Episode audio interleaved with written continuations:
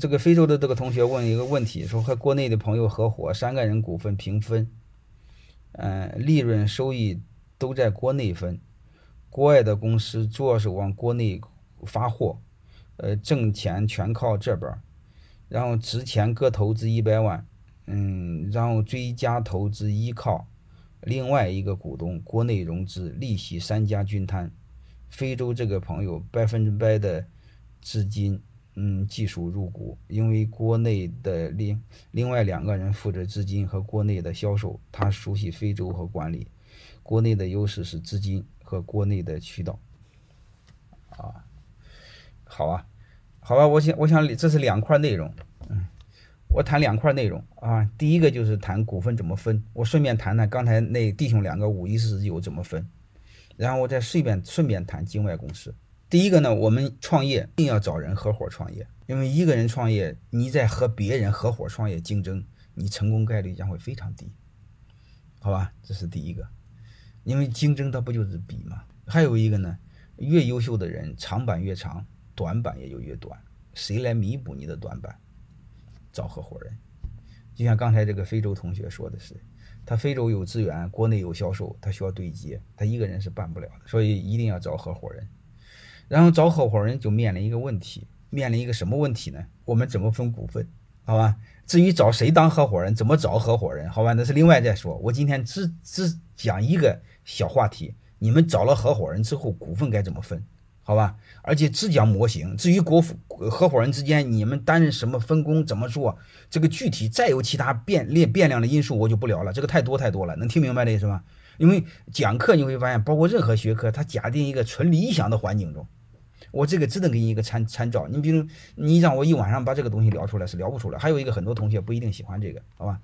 我就简单的这么一点点。如果你们具体的想详细听我的课，呃，详细的学这一门课，你就听我的那个专门讲这个两天课，讲股权激励和股权设计，好吧？还有一个，你们如果企业还没有成立，你就听我那个准备马上成立，听我那个合伙人股权设计，那个就是两个小时的都可以。我下面我下面讲一点点，好吧？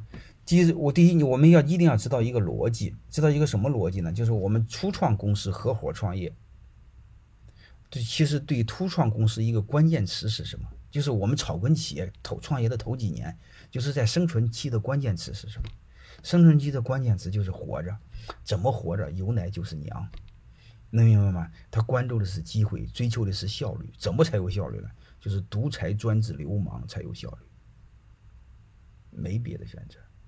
所以你们记住就这一句话，你们只要过知道草根企业的目的，你就知道怎么来做设计，怎么做到独裁专制流氓，因为你不这么做，没法追求效率，没法追求效率就挣不着钱，挣不着钱就死了，就白忙活，是这回事吧？然后怎么做到追求效率呢？很简单，一个人说了算，能理解了吗？不管几个鸟人，一个人说了算。你比如两个鸟，五一四十九不可以的，为什么五一四十九不可以？因为你认为那个鸟四十九小，但是他不认为它小。而且我以前跟你们聊过，越笨的人，他奶奶的，他对自己评价会更高。他认为你比他多那两个点，他不算。他对你一个，他他对他的评价，他比你高十个点。能明白这意思吧？所以这个这个是不可以的。所以五一四九不可以，包括亲兄弟更不可以。而且五四九有机会我们再聊，他往下没法做。再来一个人怎么办？能明白吗？再来个人就不好办，好吧？这是第一个，三个人也是一样，啊，三个人也要一个人说了算，啊，三个人一个人说了算，你至少得五十一，没什么可商量的。那四个人呢，就变量稍微多点，你得相对说了算，好吧？并不是永远五十一呃四十九啊，这是不可以的。如果你一般同班同学，还有你们班长，还有学习委员，结果你一小混混，你想你想比他们多，你想五十一六十七门没有，这是不可以的，好吧？我只是跟你说一个相对的个逻辑。就是你三个人要五十一，两个人你最好六十七，好吧？你三个人以上，四个人、五个人那就比较复杂了，我就不跟你们讲了。只需要这一背后一个模型，就是包括背后怎么预留期权池，该留多少，怎么留，怎么放，那那我就不说了。我就跟你说一个事儿，就是你你一个人说了算，提高效率，没什么可商量的。